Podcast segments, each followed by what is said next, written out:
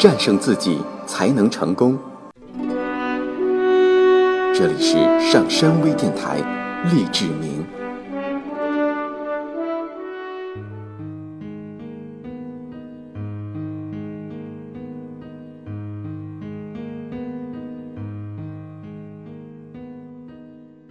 意志力是训练出来的，你知道吗？要走哪一条道路，选择完全得由你做出。惧怕未知的负能量，在等着你以充满智慧和意志力的正能量来取代。只要你真心想尝试，并释放出自己的愿望，这个世界就会积极的给你回应。在生活的道路上，你不必非得知道自己往哪儿走，只要你在走，在向前走。你可能是一个谨小慎微的安全专家，总是在回避未知事物。你可能总是希望知道自己在向哪里去，达到目的之后会有什么结果。我们社会的早期教育往往鼓励谨慎、压抑好奇、提倡稳妥、反对冒险，不要去做任何没有把握的事情，不要冒险，千万不要涉足未知等等。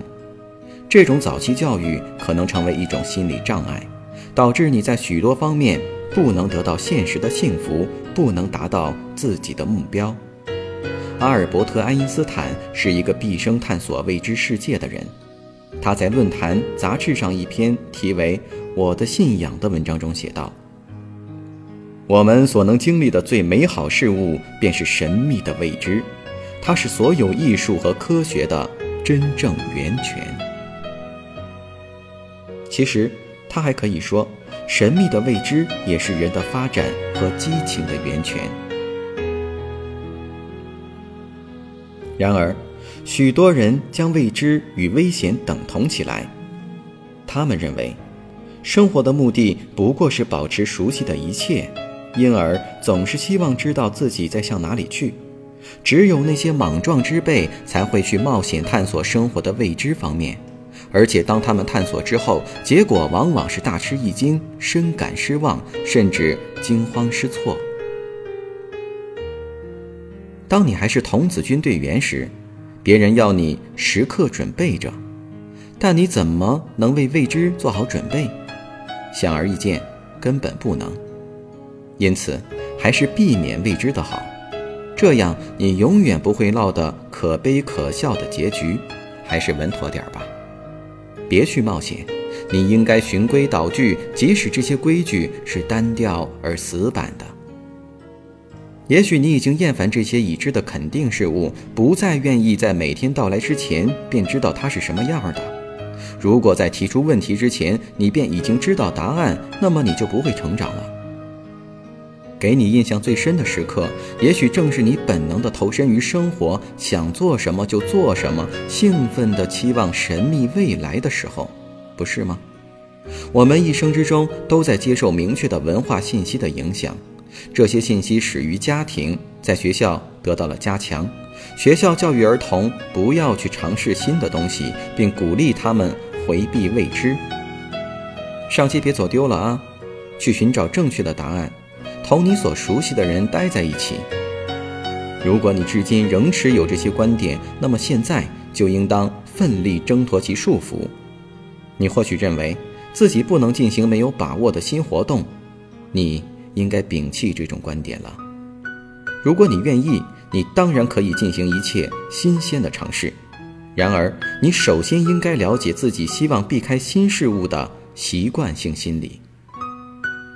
我们应该怎样积极尝试那些新的事物呢？如果你充分相信自己，就能激发前所未有的能量。一旦你敢于探索那些陌生的领域，便有可能体验到人世间的各种乐趣。想一想那些被称为天才的人，那些生活中颇有作为的人，他们并不仅是精通一件事的人，也不是回避未知的人。比如，富兰克林。贝多芬、达芬奇、伽利略、爱因斯坦、罗素、肖伯纳、丘吉尔以及许多其他类似的伟人，他们都是敢于探索未知的先驱者。他们和你一样都是普通的人，唯一的区别只不过是他们敢于走他人不敢走的路而已。一位文艺复兴式人物施韦策尔曾经说过：“人类的一切都不会使我感到陌生。”你可以用新的眼光重新看待自己，打开心灵的窗子，进行那些你一向认为力所不能及的活动。否则，你就会以同样的方式反复进行同样的活动，直到你进棺材为止。事实上，伟人也是普通的人啊，他们的伟大之处往往体现在其探索的品质以及探索未知的勇气上。要积极尝试新事物，就必须摒弃这种观点：改变现状不如苟且偷安，因为改变将带来许多不稳定的未知因素。也许你一直认为自己非常脆弱，经不起摔打。如果涉足完全陌生的领域，会碰得头破血流。这真是一种荒谬的观点。当你身处逆境时，你可以依靠自己战胜困难；当你遇到陌生事物、身处陌生环境时，你不会经不起考验，更不会一蹶不振。